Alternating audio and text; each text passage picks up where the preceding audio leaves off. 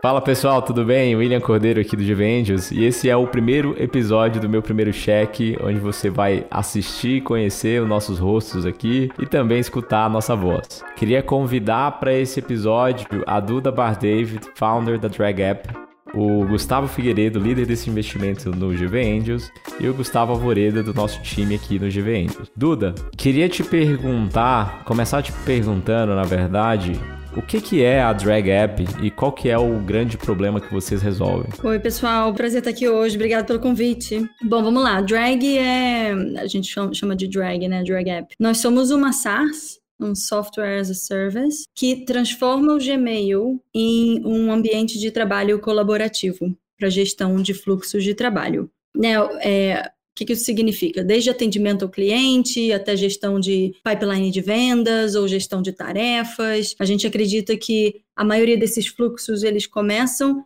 e terminam em e-mail. Então a gente já traz a gestão desses fluxos para o lugar onde essas empresas já passam a maior parte do tempo delas, né? As 6 milhões de empresas que pagam e trabalham hoje dentro do ambiente Google Workspace. Então a nossa solução é, simplifica a vida dessas empresas, trazendo a gestão de fluxos para dentro da caixa de entrada delas. Legal, Duda. Uma coisa que chamou a atenção desse investimento desde o início foi a ambição dos founders é, em construir um negócio global. A Drag ela fica baseada no UK. Vocês resolvem uma dor no planeta inteiro. Acho que o Gmail é o principal, a principal ferramenta de gestão de e-mails é, no mundo.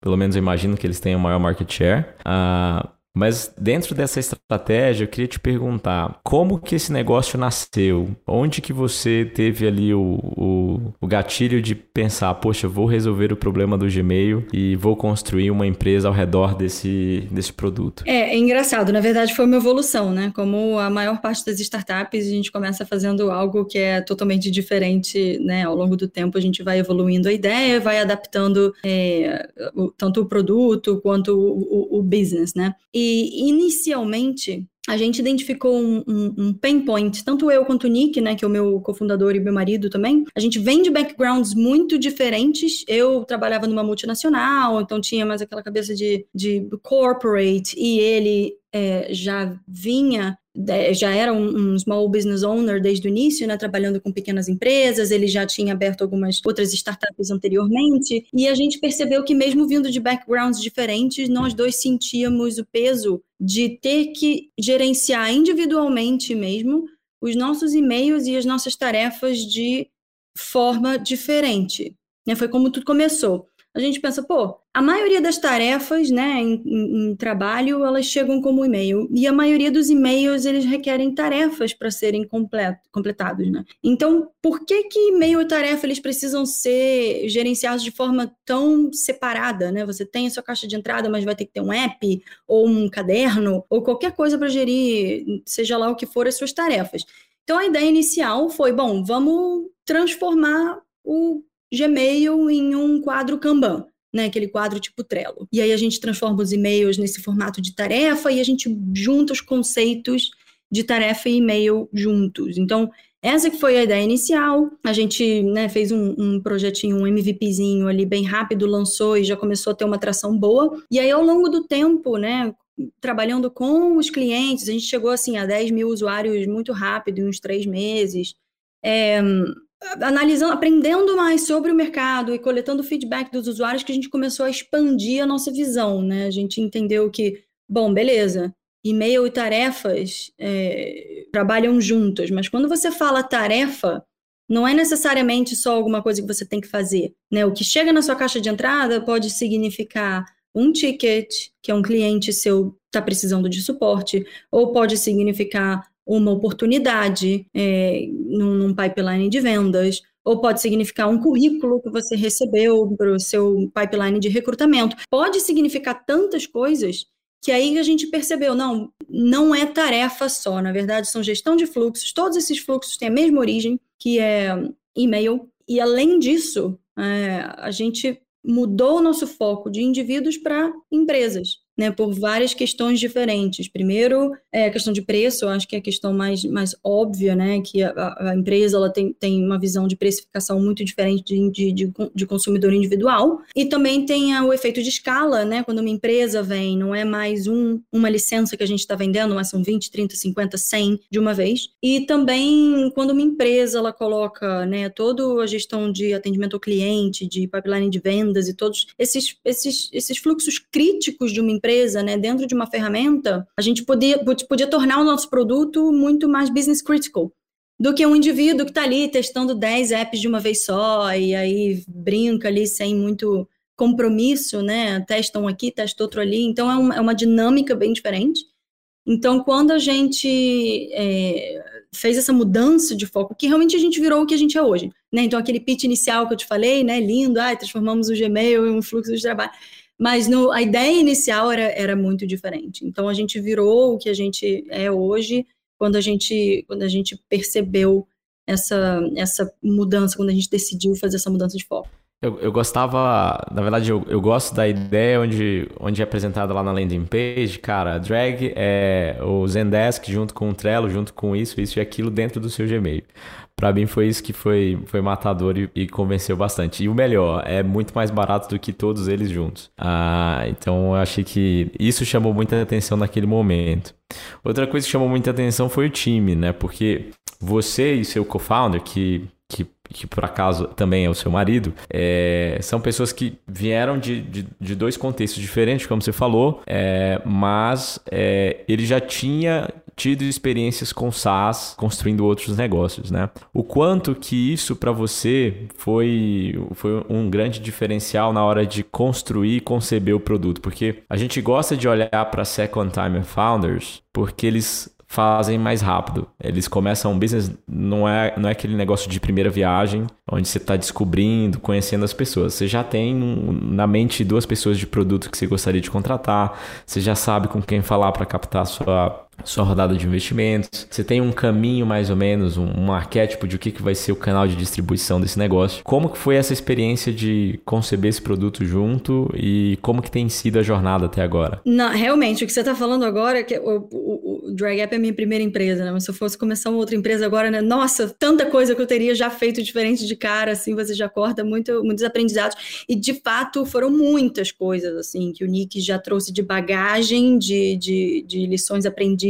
de é, erros cometidos anteriormente, é, já tinha um certo playbook em algumas áreas, né, principalmente quando a gente lançou né, o drag lá naquele início que eu, que, eu, que, eu, que eu comentei. E fora isso, eu acho que a gente trabalha extremamente bem junto, principalmente o, o, o que faz a gente trabalhar bem junto é o fato da gente ser extremamente diferente. Né, eu, eu acho que eu, é a primeira vez que a gente está trabalhando junto, então com drag a gente consegue complementar é, skills que talvez tenham faltado no, no, nos outros businesses. Mas eu sou engenheira, né, por formação. Então eu eu trabalhei com consultoria. Então eu tenho uma cabeça assim muito estruturada, quantitativa, analítica. Tudo para mim é número, é análise. Eu, eu busco tudo com base nos números. E sou péssima em criatividade, em pessoas e, e toda essa área de marketing que é dele. Então, a gente se complementa muito bem nesse sentido. Ele vem com as ideias maravilhosas, ele que, que faz todo, que cuida todo do branding da empresa, é, tudo que lida com pessoas, e eu fico mais complementando as ideias, né, mas de forma sempre analítica, sempre, né, trazendo aquela visão cética, fala, não, você acha que essa hipótese, mas agora a gente precisa confirmar essa hipótese de alguma maneira e é assim que a gente vai fazer, porque se não confirmar, não vai fazer, não vai seguir em frente. Então, então a gente se complementa, assim, muito bem. Eu, eu, eu, acho que tem um gatilho que não dá para não fazer a pergunta agora, e aí eu, eu faço ela tanto para você quanto para o Gustavo, que liderou a rodada. É, a gente tem algumas startups no nosso portfólio que a gente chama de Startup Couple, né? Então, são casais, assim como você na Game Safer, na Sumar. E, e a pergunta é, como que você divide o estresse do trabalho no trabalho e dentro de casa, ainda mais hoje que todo mundo está remoto, então provavelmente você deve estar tá aí, ele deve estar tá na sala. É... Como que você lida com esse estresse? E Gustavo, é... Gustavo Figueiredo no caso, porque a gente tem dois Gustavos hoje aqui, como que você analisou isso? Porque geralmente a gente tem uma percepção de que family business pode dar errado ou que é, as, as pessoas juntas podem ter algum atrito no futuro e no, no, na nossa experiência, pelo menos so far, nada aconteceu de ruim, só tem acontecido coisas muito boas. Como que vocês lidam com isso, então, Duda e Gustavo? Bom, a maneira que a gente divide é muito fácil, não divide. Não separa. É drag sempre não separa. então, é, Will, prazerzão falar com todos vocês. Obrigado de novo pela oportunidade, como a Duda falou. Eu acho que assim, eu venho de, um, de uma família já de business, de business familiares, entendeu? Então eu acho que é exatamente o que a Duda falou. Na verdade, isso é uma vantagem, né? O business está a todo tempo, seja no almoço, jantar, está sempre sendo falado. Na hora que vem o insight, a Duda já vai simplesmente falar pro, pro Nick e simplesmente vai ser instantâneo a absorção e a negação ou não, a discussão vai acontecer ali na hora que tem que acontecer, na hora que está vindo o insight. Então, eu acho muito incrível isso. Acho que, tipo, tende a ser bem benéfico para o negócio. Eu acho que é uma coisa que une a gente, porque nós dois somos é, super dedicados, né? Focados em carreira. É. Então, acho que se a gente tivesse carreiras diferentes, seria o outro extremo de qualquer jeito, né? A gente está vivendo um extremo Uma que é meta. é super intenso, Uma 24 meta. horas por dia junto, é, é, trabalho o tempo todo. Mas se a gente fizesse trabalhos diferentes, seria o extremo oposto. A gente nunca se veria, também não seria bom para a relação. Então, assim, eu acho que é um negócio que, que une a gente tem o nosso primeiro bebê junto, né? É uma meta em comum, exatamente. No nosso caso, pelo menos dá certo. Acho que seria diferente se, se tivessem perfis semelhantes, né? Se fossem duas pessoas fazendo coisas parecidas, mas como a gente se divide bem, acho que funciona bem. É uma coisa que o no episódio que a gente gravou aqui com o Rodrigo da Game Safe, foi falou, cara, a gente não desliga, a gente trabalha bastante e ele falou que era mais gostoso porque quando você acerta, você você comemora muito mais com a pessoa que está ali do seu lado desde o começo. Então eu acho que deve ser bastante gratificante construir isso, né? E olhar, é, apesar do estresse diário, uh, mas deve ser super legal. Mas, Gustavo Figueiredo, eu queria te perguntar uma coisa, cara. Você foi o investidor líder da, da Drag no Juventus. E eu queria te perguntar o que que chamou a atenção no deal, por que que você decidiu tocar essa oportunidade, né? Contar um pouco de como que você desenhou a tese, o que que chamou a atenção. Então, essa pergunta é até fácil porque muitas vezes já foi feita para mim, né? Eu já tive que defender ela para vários investidores, inclusive do GV Angel. Mas é, a primeira coisa que me impactou, eu, você já citou, é o tamanho do mercado potencial da Drag App, da Drag App, que a gente fala drag, né? São 2 bi de usuários, incluindo tipo, pessoas do Gmail, do G Suite. E como o Drag App ele atua em todas essas funções, então, tipo, a gente tem no mínimo 6 milhões de empresas que, que já estão no G Suite, fora as potenciais de entrar. Então, o potencial de escalabilidade do, do negócio é simplesmente sensacional. Outra coisa que me atraiu logo de, de, princípio, de bater o olho no business, foi a acessibilidade, que é tipo, gigantesca, sabe, eu? Tipo, é muito barato você comprar um serviço que vai ser muito eficiente e muito eficaz, eficaz para o seu, seu business, entendeu? Ele vai, tipo, ter uma melhora muito grande de gestão de fluxos de trabalho, é, tipo, no próprio atendimento com clientes, isso, tipo, vai trazer um, um benefício muito, muito pontualmente, muito bom para a empresa. Então, o ganho da empresa é muito grande. E, tipo, depois de ir um pouco mais a fundo e etc, e, tipo, ter a oportunidade de de, de, querer ser um dos líderes, é, eu fui avançando um pouco mais nos números e tal, e percebi que, tipo, como eu conversei com você, inclusive, o momento de investimento do GV Indios na Drag é simplesmente perfeito, porque já são dois anos onde o, a taxa de receita já, já vem crescendo muito, é, tá está no ascendente e o churn, principalmente, nesse momento, ele está em decrescente. Isso faz com que tipo, é, seja um momento, entre aspas, ideal do investimento que foi, que foi feito ano passado pelo GV Angels, entendeu? Então, tipo, e todos esses pontos me agradaram muito, juntamente com o que você já citou, um dos founders, seu Nick, é, mais precisa, precisamente ele já tem três SaaS é, dadas e, e já, já atingiram dígitos de receita de, de sete sete dígitos, entendeu? Então, tipo, são números bem altos, bem, bem eficientes. Isso traz um track record, isso traz, como você já, já uniu o conceito, uma aceleração do desenvolvimento da startup da, da Duda muito mais rápido. Dessa forma também, tipo, uma coisa que eu quero citar, tipo, que você pensa, ah, eles são ligados ao Google, então tem uma certificação. Sim, tem uma certificação. A Drag App, ela, tipo, já consegue essa certificação, o direito de trabalhar com o Google durante dois anos seguidos, ou seja, desde que eles fundaram até hoje, eles nunca perderam o direito. E também outro ponto muito, muito relevante nisso, nesse contato com o Google, é que pessoas que trabalham no Google mesmo, de altíssimo escalão, são investidores da Drag App. Tipo, isso aqui é até um dado bem interessante. Então, tipo, entre aspas, a gente tem um bom networking nesse, nesse, nesse caso, né? Então, dessa forma, eu acho que, tipo, a Drag App unindo uma, uma segurança de, de trabalhar com o Google e de ter essa, essa eficiência com um potencial de crescimento, Will, não tinha como, tipo, era obrigação do GV Angels investir, tipo, eu não podia deixar passar essa oportunidade de liderar, entendeu? É, era, era um must. Uhum. Duda, uma coisa que eu acho que vale explorar aqui é o, o quando a gente olha para founders brasileiros, a gente tem muito essa ideia de que, cara, o Brasil é muito grande, são, uma, são 200 milhões de pessoas que estão aqui. Se você construir um negócio no Brasil, é, você já tem um mercado relevante. Você começou o negócio e tem clientes no Brasil, nos Estados Unidos, Europa, Ásia, enfim. O quanto que isso, nesse comecinho, é principalmente lá, mas o quanto que nesse comecinho isso foi um diferencial foi um, você entende que foi um acerto? Porque é, eu não sei o quanto que você tem hoje de trabalho ou retrabalho, porque o perfil do cliente brasileiro utiliza mais essas features versus o cliente americano usa outras features. Você acha que isso, isso ajuda? Você recomendaria sempre os, os empreendedores pensarem nessa linha? Voltando atrás, você acha que deveria ter focado em um, um mercado primeiro, saturado, depois passado para um próximo? Me contextualiza disso. Como que você construiu construiu essa estratégia? Beleza, eu acho que depende, obviamente depende muito, né, do business. Tem business que não pode, por natureza, assim, nascer global, porque vai acabar morrendo na praia. Você não pode abraçar o mundo de uma vez só. É, é complicado. No nosso caso, nós somos uma ferramenta muito horizontal, que é, né, tem, as, tem algumas vantagens e também tem umas desvantagens, é, mas a gente sempre foi muito consciente de que, bom, Gmail, como o Gustavo falou, 2 bilhões de usuários no mundo inteiro Todas as empresas do mundo possuem e-mail e pretty much todas as empresas do mundo precisam gerir fluxos de trabalho. Então, assim, não dava, né? Até um certo ponto, a gente sabe que, pelo menos no longo prazo, o drag nasceu para ser global. Então, é claro que tem algumas escolhas mais de curto prazo, né? Onde é que a gente vai investir nossos recursos no curto prazo? A gente começa focando num, num nicho, pode ser um nicho em termos de, de mercado, em termos de, de perfil de empresa, pode ser um nicho em termos de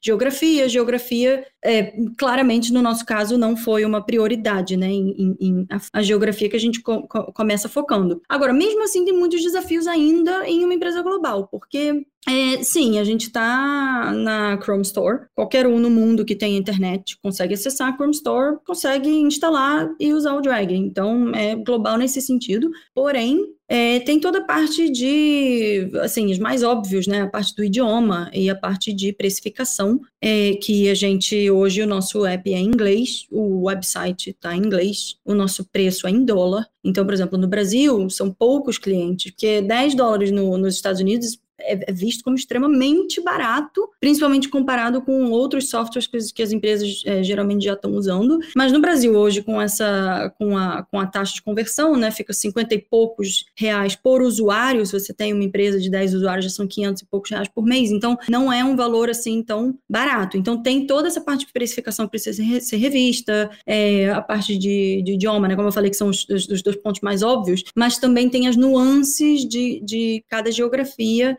né, por exemplo, é, no Brasil, isso foi um negócio que eu aprendi com, com o drag ao longo do tempo, aqui no Brasil o WhatsApp está comendo o país, né? Literalmente as pessoas fazem business, as pessoas se comunicam no WhatsApp, é um negócio... Agora pagam as pessoas pelo WhatsApp. Porque é só no Brasil, eu não, assim, eu comunico com os investidores do Brasil por WhatsApp. Fora disso, é tudo e-mail. Ou os Estados Unidos, eles gostam muito de SMS também, que é outro negócio que eu também não entendo, não faz sentido. Mas, é, então tem algumas diferenças, assim, né? Principalmente esse caso do Brasil é muito forte, é, esse caso do WhatsApp. É, então, que assim, ainda precisam ser revistas, né? Claro que, como eu falei, a gente não consegue começar uma startup, early stage, já falando, não, então peraí, Brasil, WhatsApp, isso aqui a gente tem que traduzir para 250 línguas Então a gente vai fazendo passo a passo. Hoje já temos clientes em dezenas de países, né? Em qualquer lugar do mundo, alguém que fale inglês e que tenha esse tipo de, de pain point já vira cliente, né? Já tem uma possibilidade aí de virar cliente, mas ainda tem todos esses passos que a gente tem em mente, né? Que estão no nosso, no nosso traçados aí no nosso caminho, mas é mais uma questão de de otimização. É, talvez até no Brasil a dor seja até um pouco maior, né? Porque talvez uma evidência de que tenha tanta gente no WhatsApp seja porque o, a caixa de Gmail dessas pessoas já explodiu, né? Conheço algumas pessoas que, que já trocaram o Gmail pelo WhatsApp, mas enfim, acho que a, a dor de organização do, do Gmail e do qualquer ferramenta que você usa é, é global. Eu ia te perguntar aqui, Duda, que a gente recentemente conversou com a Gina, foi a Gina Gottfried, foi VP do Duolingo, né, de Growth, e agora está no Latitude, ela falou muito sobre a internacionalização de empresas, que muitas startups aqui, Latam, não pensavam é, no começo de forma global, e que isso era um erro. Por exemplo, para o Duolingo, uma dificuldade que eles tiveram era, até por ser um app de línguas, mas acho que é, um, é um, uma dificuldade universal, é cada país tem a sua peculiaridade. Então, se eles fossem se adaptar é, para cada país, eles tinham que mudar por exemplo, a corujinha na, na China, do jeito que era, era muito infantil e podia parecer boba, é, algumas coisas. Então, que, que eles acabaram adotando a estratégia de lançar um app vanilla. Então, é igual em todo mundo, todo mundo pensa igual, todos querem se sentir diferentes, mas todo mundo no final do dia tem a mesma dor. O que você acha disso? Qual foi a, a estratégia do app em si? É uma versão vanilla ou vocês já tiveram desde o começo essa preocupação de se adaptar às nuances que você estava comentando, mas em termos do produto em si? É, olha, nesse exemplo que você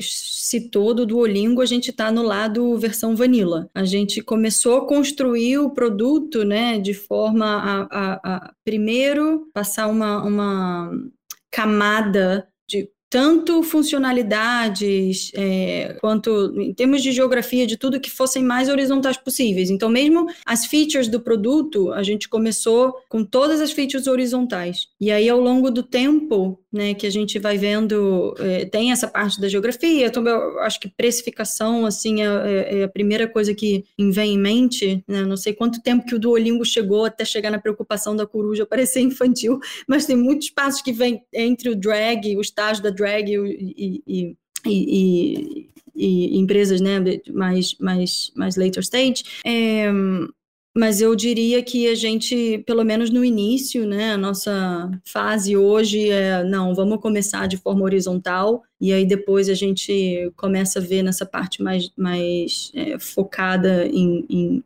em, em, segmentos específicos, né? seja em geografia ou seja em, em, em fluxos de trabalho específicos, né?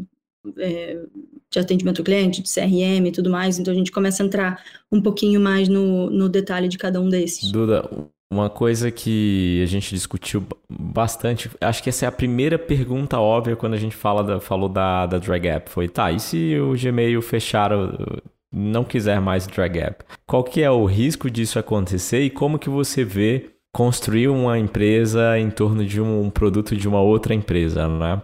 Porque, não sei se você acompanha, mas o Calendly que a gente usa aqui todos os dias, e acho que eu não conseguiria viver sem, é, só existe por conta do Google Calendar. É, e é uma empresa que vale, acho que o último round precificou em 3 bi de dólar, uma coisa assim. 100 milhões de receitas. Exato. Então, como que é construir uma empresa dentro de o, o que funciona, orbita em torno de outro produto? É, nossa, essa é uma pergunta que é óbvio, né? Já respondi acho que um milhão de vezes, porque é óbvio, né, assim, que, que, que, vem em mente, né? Mas assim, eu sempre digo que, em teoria, qualquer empresa de tecnologia do mundo está competindo com o Google. O Google poderia fazer o que eles quisessem. Tem uma, uma empresa, uma startup que eu conheço de, de dermatologia, de, de identificar problema de pele através de AI. E semana passada acabei de ver que o Google lançou um app para identificar problemas de pele usando AI. Quando é que alguém imaginar, né, que, que teria mais mais probabilidade deles fazerem o app dessa startup do que o app da Drag. Então, é, é, isso é algo que, assim, independente da gente estar tá no Gmail ou não, todo mundo está tá submetido a isso. Porém, a, a, a chance do, do Google Faz, focar em fazer algo assim é extremamente baixa pelo seguinte: o, o Google se beneficia de, de empresas terceiras né, que melhoram a experiência do usuário deles. Então, por exemplo, é, ele, eles, é do interesse deles que um Calendly seja bem sucedido. Quer dizer, o Calendly agora tem, tem integrações com outros calendários também, então é, é um mau exemplo. Mas, por exemplo, o fato deles terem um G Suite Marketplace, né, eles têm todo um marketplace para centenas de milhares de empresas customizarem a experiência dos usuários do, do G Suite.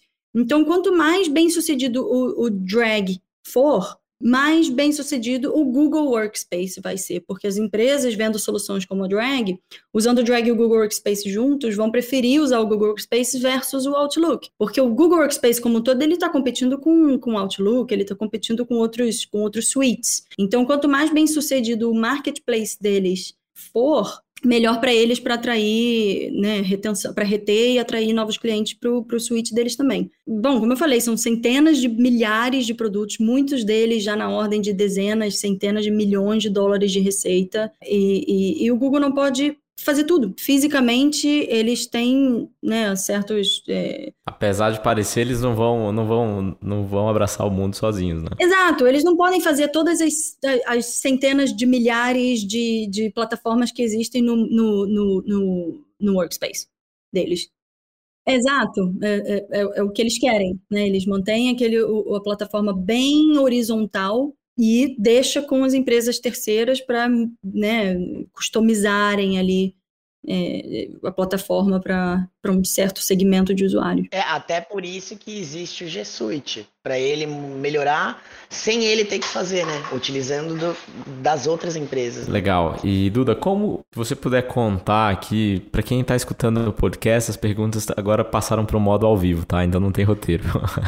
Mas Duda, o que, que são técnicas de growth para você se destacar quando você está competindo em algo com vários players, né? Então, para convencer a pessoa a não a sair de um Zendesk, de um Trello, de etc, etc, para mudar para a drag, que que, além de ser super elogiado no Product Hunt, o que, que mais que vocês têm feito para poder adquirir usuários nessa estratégia? Olha, William, nós somos product-led. Num, num, num espaço competitivo, o produto vem, é o protagonista, é o primeiro, assim, é, precisa construir um produto que delight os usuários, né? Que realmente façam os, os usuários, que encante os usuários e que é, gere, gere, meu Deus, advocates, é, embaixador é, do produto. Essa, essa é uma, é, eu acho que assim, hoje em dia, SaaS, essa é a primeira premissa.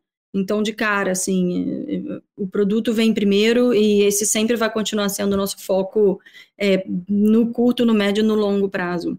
Agora, fora isso, o, o meu ponto de vista, tá? A minha teoria, eu vou explicar a minha teoria de por que, que eu acho que esse mercado ficou tão super competitivo. Toda empresa, desde que e-mail foi criada décadas atrás, como eu falei, toda empresa tem que ter um e-mail. Seja, sei lá, contato arroba empresa.com ou ajuda empresa arroba empresa.com. Toda empresa tem. Só que quando alguém manda um e-mail para esse endereço de e-mail, né, o que, que acontece do outro lado? Inicialmente, né, tinham duas opções. Ou se usava lista de distribuição de e-mail, que aí um e-mail vai chegar naquela caixa de entrada e vai ser enviado para 10 pessoas diferentes. E aí, daquelas 10 pessoas, ninguém sabe quem já atendeu aquilo, ou quem é o responsável por aquilo, o que, que já foi resolvido, o que, que não foi. E aí gera uma confusão, e às vezes os e-mails são respondidos duas vezes, por duas pessoas diferentes, às vezes nunca é respondido. Então é uma confusão nesse sentido. Ou outra opção, você tem 10 pessoas logando na mesma conta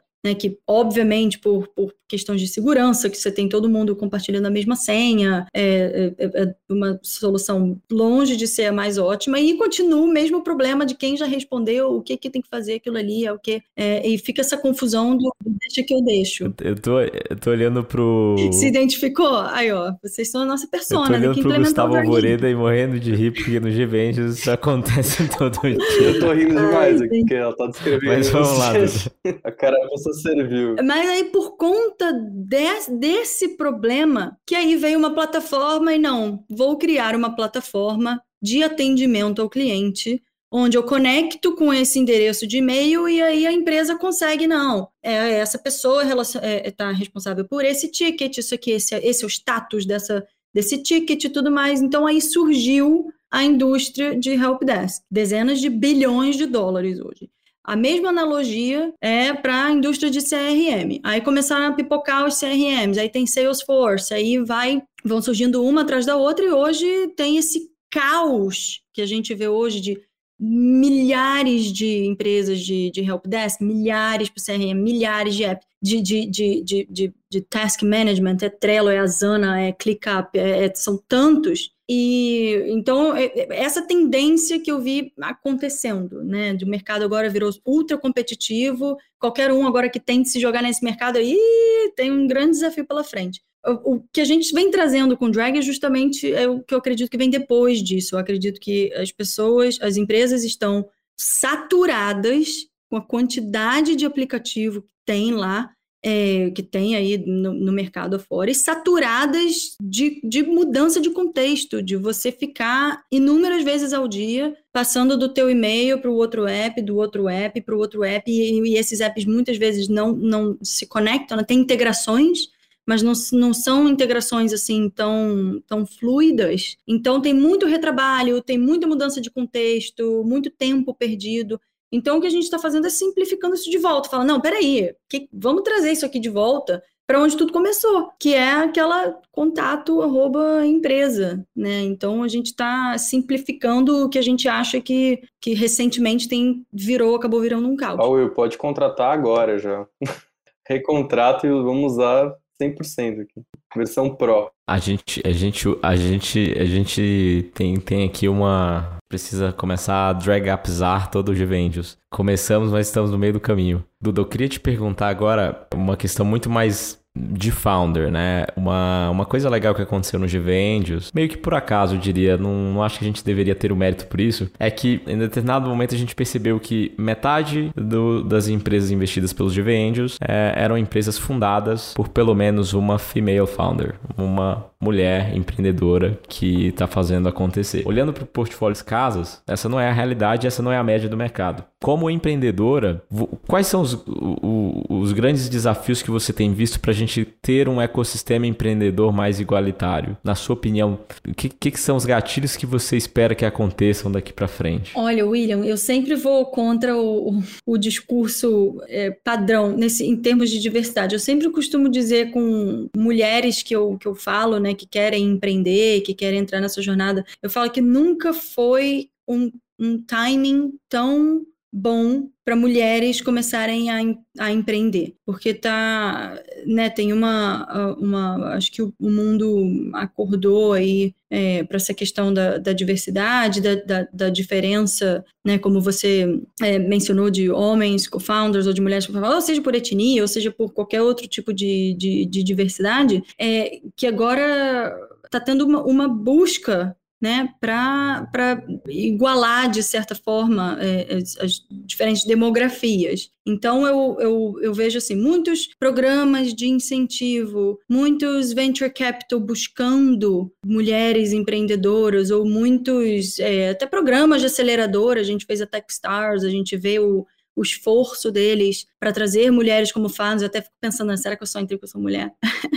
é, então tem, tem, tem um, um esforço que está sendo feito e, e, eu acho que assim o, o momento é muito bom é, para mulheres é, empreendedoras é, agora entrarem em cena, né? Agora eu não sei, eu, eu eu sempre falo assim, né? converso bastante com outras mulheres empreendedoras para troca de, de experiência, né? Tanto peers assim, quanto é, pessoas que, que já têm uma carreira aí já há mais tempo que é, eu, eu me, que me inspiram, né? Então eu acho que a gente se ajuda bastante assim trocando experiências é, de tudo, mas é, eu sinceramente eu não não sei se é por causa da minha personalidade, né? Que eu, eu, eu convivi com homens a minha vida inteira. Eu servi o exército, eu sou engenheira, eu depois trabalhei com óleo e gás, eu fui para o Oriente Médio. E, assim, a minha vida é cercada por homens. Então, eu acho que eu acabei meio que, que, que criando uma, uma barreira. Simplesmente, para mim, não faz a menor diferença. Sim, se alguém já tentou fazer algum tipo de assédio, eu não percebi, porque para mim é, é, tudo igual. Mas é uma questão muito muito pessoal, assim. Eu nem sei se isso é bom, bom ou ruim, né? Bom para mim, porque eu nunca, mesmo se algum fator externo já teve alguma coisa acontecendo assim e eu nem percebi. Mas também não é tão bom porque eu sinto que eu, né, eu como uma mulher empreendedora, deveria contribuir mais, deveria ser mais ativa nesse sentido, mas é, é por isso que eu digo que eu, eu geralmente nesse, nesse, nesse, nesse assunto eu sou um pouco fora da curva, eu acho. É, teve uma discussão, eu lembro que a respeito do, do produto, da execução, e, e, teve a história que nunca saiu da minha cabeça. Alguém falou, cara, se deixar, a Duda faz um avião sozinha, cara. Ela foi pra guerra. Você acha que. Você acha que ela não vai conseguir fazer drag app? Então, só, só não queria deixar passar esse comentário. Duda, tem mais uma pergunta aqui que eu queria te fazer. Até achei bem interessante um artigo, me preparando para aqui para conversa, para fazer o roteiro eu vi um artigo seu é, de por que você dropou o MBA da, do MIT, explicando suas razões que na época justificavam você construir a drag app, e eu acho que você tem certeza que você não se arrependeu de nenhuma, né? Mas a, a pergunta que eu ia, que eu ia fazer aqui para você é que você provou por experiência própria que a decisão de empreender, às vezes, significa que você tem que abrir é, a mão de certas coisas na, na sua carreira. E qual que, na sua opinião, é o maior ensinamento que você teve é, construindo a Drag, App, a Drag App que o MIT não poderia ter te ensinado? E uma segunda pergunta é como que founders que decidem empreender e não vão ter tempo e dinheiro para fazer um MBA que é super caro e custoso, trabalhoso, podem preencher essa lacuna? Como que vocês se ajudam, de repente? Tem alguma iniciativa que você pode comentar? Gustavo, você tá vendo que as perguntas do meu primeiro cheque, cara, elas são profundas, entendeu? Não é, não é perguntinha feijão com arroz. Essa filosófica. É, profunda. É, bom, eu, eu escolhi ir, ir para o MIT, né, especificamente, é, um, um, dos grandes fatores foi o, o, o fato deles terem um, um, um foco muito grande em, em execução, né? Ah, menos teoria e mais execução. Até o moto deles é Man and Manos, assim fala, que é Mind and Hand. É, então, eles sempre tiveram um, um padrão assim, mesmo é, em Sloan, lá na, na, Business School, que é um pouquinho de teoria e beleza, vamos passar para prática e, e, e, vamos ver como é que as coisas são na, né, na prática, botar a mão na massa. Então, esse foi um fator que, que me atraiu bastante e, inclusive, a gente usou bastante, né? Que tudo que era exercício de prática, como eu já tinha drag lá na, na época a gente já acabou, acabei usando os meus coleguinhas para trabalharem nos projetos lá na, na drag também. É, então foi muito bom é, e, e, e, o pessoal adorou também, né? Em vez de fazer um projeto teórico, já pegar alguma coisa que já existia ali, que já tinha cliente, já tinha um modelo pronto, já tinha dados reais e a gente pôde fazer bastante, bastante coisa em cima disso. É, mas ainda assim tem um limite do que né, uma escola de business consegue te ensinar na prática e, e o que que né, tem um descolamento ali do que que você aprende na sala de aula e o que que a realidade né, realmente é. Quando você pega um livro ali que o cara já te dá todas as premissas lindas, olha, resolva esse problema, essas são as variáveis, isso aqui são os números, isso aqui. Só que na vida real é um negócio totalmente diferente. Você não sabe quais são as variáveis. E quando você define, você não sabe quais são as você não sabe nem qual é a equação que você está resolvendo para começar. Então tem é, é, é, muito difícil assim você equalizar a teoria com a prática. Mas, então o, o, o MIT abriu portas enormes, inclusive eu, eu conheci o, o managing director da Techstars de Boston através de um evento no MIT. E aí, só que as coisas foram acontecendo, né? A gente passou para a aceleradora, logo depois da aceleradora a gente tô é, uma rodada e aí as coisas começaram a acelerar. Foi justamente quando a gente fez essa mudança, esse ponto de inflexão que eu comentei comentei, né, de, de do, do, foco que é o foco que a gente tem hoje. E, e aí realmente o, o, o timing e, e o, o, balancear os dois ficou muito difícil. E, e, é muito importante o timing, né, na, na, na drag, principalmente, algo que não, não pode esperar. E ao mesmo tempo eu também não estava fazendo o máximo da, da escola, né, que, poxa, um curso super legal, um curso super caro, e eu não estava conseguindo dar tudo de mim ali para aproveitar, então não, não, não fazia muito sentido. É, continuar daquele jeito, eu acabei trancando. Mas tem muita coisa. Você comentou, a segunda pergunta foi alguma coisa sobre founders é, se ajudar, né? É, qual, qual, quais iniciativas que os founders têm, né, para se ajudar? Porque vocês não vão parar e largar o negócio para fazer um MBA. Então, como que vocês preenchem essa lacuna de business? É, tem. É, é, eu hoje em dia, assim, eu o conteúdo que eu consumo é, cara, 95, 99% de founders. São conteúdos de outros founders que fizeram algo parecido ou é, que tem alguma sinergia com o que eu estou fazendo e aprender do, da experiência dos outros, antes de, de a gente ter que aprender com, com a nossa, né? Por que a gente tem que aprender tudo? Por que, que tem que aprender da forma mais difícil? quando Porque hoje em dia, né, com a internet e tudo mais, é uma quantidade absurda de conteúdo que as pessoas compartilham. Eu, eu não faço tanto quanto eu gostaria, mas tem uns, uns blogs, tudo que quando você aprende né, algo, você quer compartilhar. É até bom para você consolidar o seu próprio conhecimento, se você colocar num, num, num, artigo, se você falar ou se você colocar para fora, ajuda a pessoa a consolidar o conhecimento e ajuda as pessoas de fora a aprenderem com essas lições aprendidas, né? Então, eu, eu consumo muito conteúdo de, de outros founders hoje, podcast,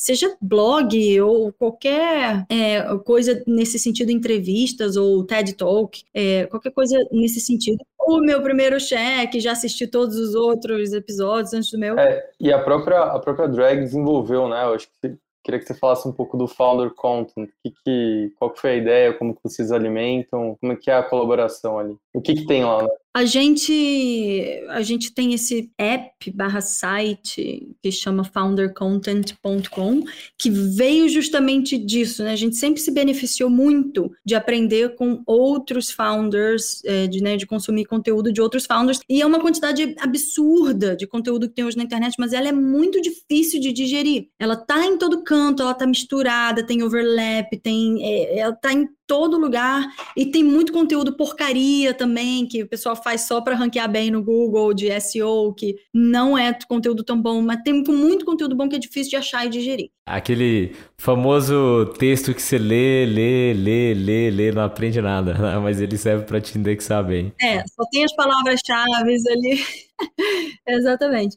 Mas, é, então a gente criou esse portal, né, que é uma, é uma lista curada fala curado, né? É, uma, é uma, é um repertório, é um repositório, gente, tá de... Curadoria. Curadoria de conteúdos de founders. Isso é incrível, realmente. Tem muita coisa lá, né? Tem muita coisa lá, né? Tava explorando aqui. Nossa, eu consumo muito aqueles, aqueles conteúdos, né? Então tem organizado quem são os founders, qual é o conteúdo que ele publica, é sobre o que, tem por tópico, tem desde lançar uma startup até growth ou recrutamento, é, de tudo. Então, é só uma maneira mais fácil né, de, de founders consumirem conteúdo de outros founders. Um para funding, um para funding de repente, né, para levantar o meu primeiro cheque. Então fica a dica ao vivo. Inclusive, tá de parabéns por essa pergunta que tipo é. o Gustavo e o Will é, faz, é, acho que Duda nunca rolou essa pergunta, né? Bem, bem legal assim para a parte venture capital, o pessoal que tiver interessado, bem, bem importante. Isso. A gente tem que fazer um collab e, e contribuir com conteúdo lá também, em português para founders brasileiros. Ou em inglês, né? Porque todo mundo tem que, tem que ser global em algum momento. Com sotaque britânico. O conteúdo do GV Indies é bem bom. Né? Então, vamos lá. Tá muito jabá esse negócio. Vamos mudar de assunto agora e passar para a próxima pergunta. É o seguinte, Duda. Se você pudesse descrever uma pessoa, tá? Tô tomando a pergunta do Gustavo. Se você pudesse descrever uma pessoa que representa a cultura da drag, né? Então, como que ela seria? Que lugares ela frequenta? Que roupa ela veste? Que hobby ela teria? Para entender um pouco mais de como que é o ambiente de trabalhar numa empresa global, tá resolvendo uma dor que todo mundo tem no seu inbox. É, é, difícil, né? Colocar todo mundo num, num bolo só. Ah, todo mundo fala inglês. é não, todo mundo faz inglês bem, né? Com sotaque britânico, não, né? É, não. É, tem, a nossa representante de vendas é, é ela, é, ela é canadense, na verdade. Aí tem britânico e o resto é. é bom, tem sotaque, tem sotaque de tudo que é lugar. Essa parte do sotaque é difícil, que o sotaque britânico é difícil. É, mas é, tem esse ponto. E eu acho que hum, a parte do trabalho remoto também, né? Porque a gente sempre, a gente é remoto desde o dia 1. Hoje em dia, com pandemia, isso virou normal, né? Mas a gente já é, já nasceu remoto lá desde o início, nessa parte de ser global, não é só em termos do mercado que a gente serve, mas é em termos de, do time também, né? Que a gente, a gente já teve time de, de tudo que é lugar do mundo, todos os continentes. Então, e, e todo mundo já teve algum tipo, todo mundo já tinha tinha tido algum tipo de exposição com trabalho remoto anteriormente. Então, assim, são pessoas é, autônomas, são pessoas, é, sabe, que, que, que conseguem trabalhar de forma assíncrona, é, a gente tenta, assim, na drag a gente tem o mínimo de reuniões possível. A gente defende muito cortar qualquer tipo de reunião desnecessária, repetitiva. A gente é, assim, muito direto ao ponto. Todo mundo trabalha com sprints, né? Não são só os devs que trabalham com sprints. Vendas tem sprints, marketing tem sprints. Então, todo mundo ali já tem o sprint, já sabe que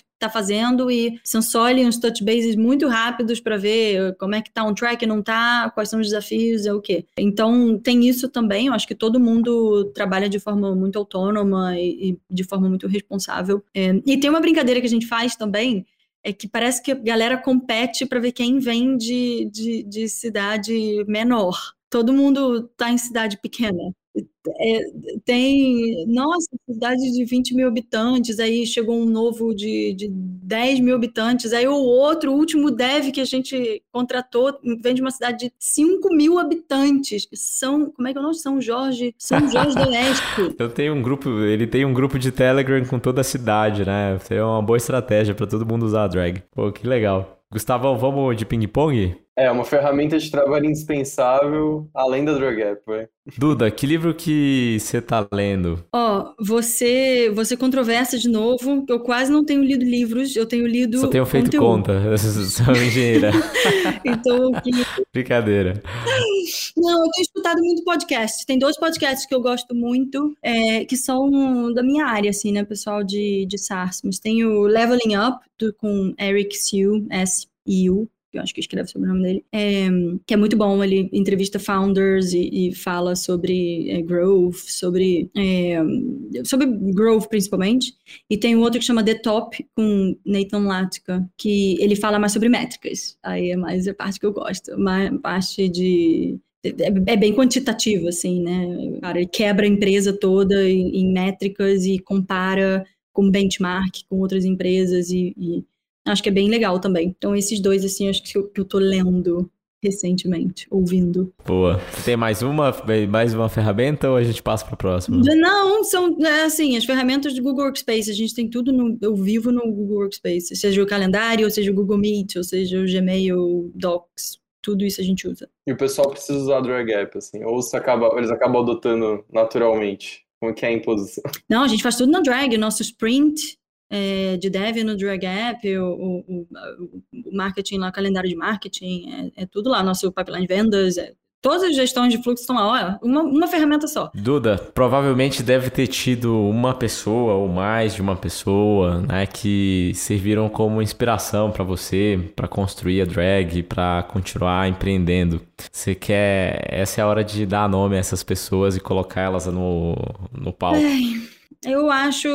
Geralmente eu, eu, eu menciono a minha avó. Eu acho que a, a história dela, assim, é, é, é, muito inspiradora. Ela, ela foi uma imigrante polonesa, né? Ela foi refugiada da Segunda Guerra, foi para o Brasil com 12 anos e, assim, com o pai, a mãe e um do, dos irmãos, né, que sobrou. Os outros quatro ou cinco, sei lá, e todo o resto da família foi embora.